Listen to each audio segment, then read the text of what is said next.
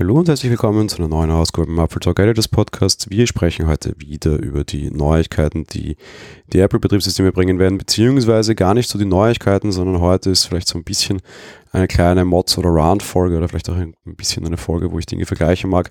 Weil eigentlich geht es mir vor allem heute um das, was eigentlich die mobilen Betriebssysteme vor allem von Apple nicht bringen das Thema mit den Passwörtern ist ja immer ein sehr großes und wir haben ja immer wieder die die Diskussion und es ist immer wieder so ein großes Thema mit irgendwo Passwort-Leak und Daten-Leak und da sind Dinge rausgefallen und Benutzeraccounts schweben frei im Netz herum und das mit den Passwörtern ist ja nicht so leicht. Sehr viele Services bieten mittlerweile Zwei-Faktor-Authentifizierung an, da könnt ihr über beliebige Apps oder SMS noch einen zweiten Code bekommen, wenn ihr euch auf ein neues Gerät einloggt. In der Regel sollte das auch ein ganz guter Schutz gegen geleakte Passwörter sein. Generell immer natürlich die große Empfehlung, Passwörter am besten in einem Passwort-Safe aufheben und für jeden Dienst ein eigenes Passwort verwenden. So weit, so bekannt. Oder naja, aber Fakt ist, all das ist irgendwie ziemlich nervig und es wird gerade nicht leichter, sondern es wird immer nur komplexer. Wir sind jetzt irgendwie mitten im 21. Jahrhundert, digital ist normal. Ich bin immer noch schockiert über Umfragen, die mich fragen, wie viele Stunden am Tag sind sie online? Und ich sage, okay, hm, ich schlafe im Schnitt vier bis fünf Stunden, 24 weniger fünf, na gut. Ähm, nein, Spaß beiseite, zurück zu dem Passwortthema. Eigentlich sollte man ja der Meinung sein, dass wo digital normal ist, ja, das Thema mit den Passwörtern endlich mal gelöst und erledigt ist. Fakt ist, dem ist nicht so. Wobei, es gibt ja durchaus die ein oder andere interessante Entwicklung, die es dann gelten würde mitzunehmen. Zum Beispiel, Einige von euch kennen das vielleicht das gerade den Sommer jetzt ein sehr spannendes Produkt erschienen, Mitte August, die YubiKeys. Ich bin generell ein sehr großer Fan von diesen YubiKeys, das soll jetzt keine Werbung sein, einfach nur, weil es halt ein großer Hersteller für Sicherheitsschlüssel ist. Was tun die?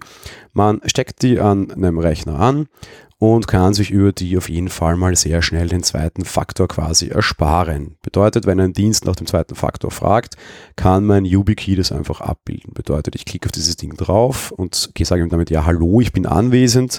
Das ist rein nur aus dem Grund, damit das quasi remote nicht ausgelöst werden kann. Und mein zweiter Faktor passt jetzt, ja. Und der zweite Faktor ist eingetragen und die Sache ist erledigt. Ich erspare mir diese ganzen Authentificator-Geschichten. Tatsächlich, da ich auch ein bisschen im Sicherheitsbereich arbeite, bin ich auch dort schon lange beruflich mit so einem Key unterwegs. Und tatsächlich äh, trage ich diesen Key relativ häufig einfach mit einer kleinen Kette um meinen Hals, wenn ich gerade nicht am Rechner sitze. Tja, ist so, Nerd, Hochsicherheit, wie auch immer.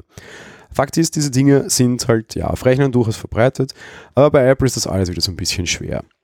Was es jetzt auch seit einiger Zeit gibt, ist der Sicherheitsstandard FIDO2, FIDO2. Der ermöglicht es euch einfach gar keine Passwörter mehr eingeben zu müssen, sondern einfach, wenn so ein Sicherheitsschlüssel anwesend ist, wird dann dieser in diesen Dienst sich eingeloggt. Das heißt natürlich immer, oh, um Gottes Willen, ist das nicht gefährlich? Was passiert, wenn mir dieser Schlüssel geklaut wird?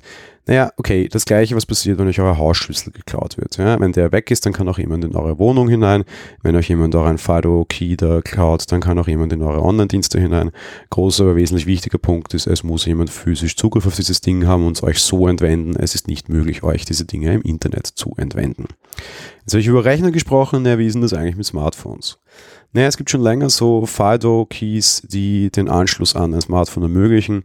Seit kurzem gibt es aber eben auch den YubiKey 5CI, der per Lightning angesteckt werden kann an ein iPhone. Wie sieht es mit dem Betriebssystem-Support aus? Und tja, das ist die schlechte Nachricht, relativ mies, auch was an iOS 13 betrifft.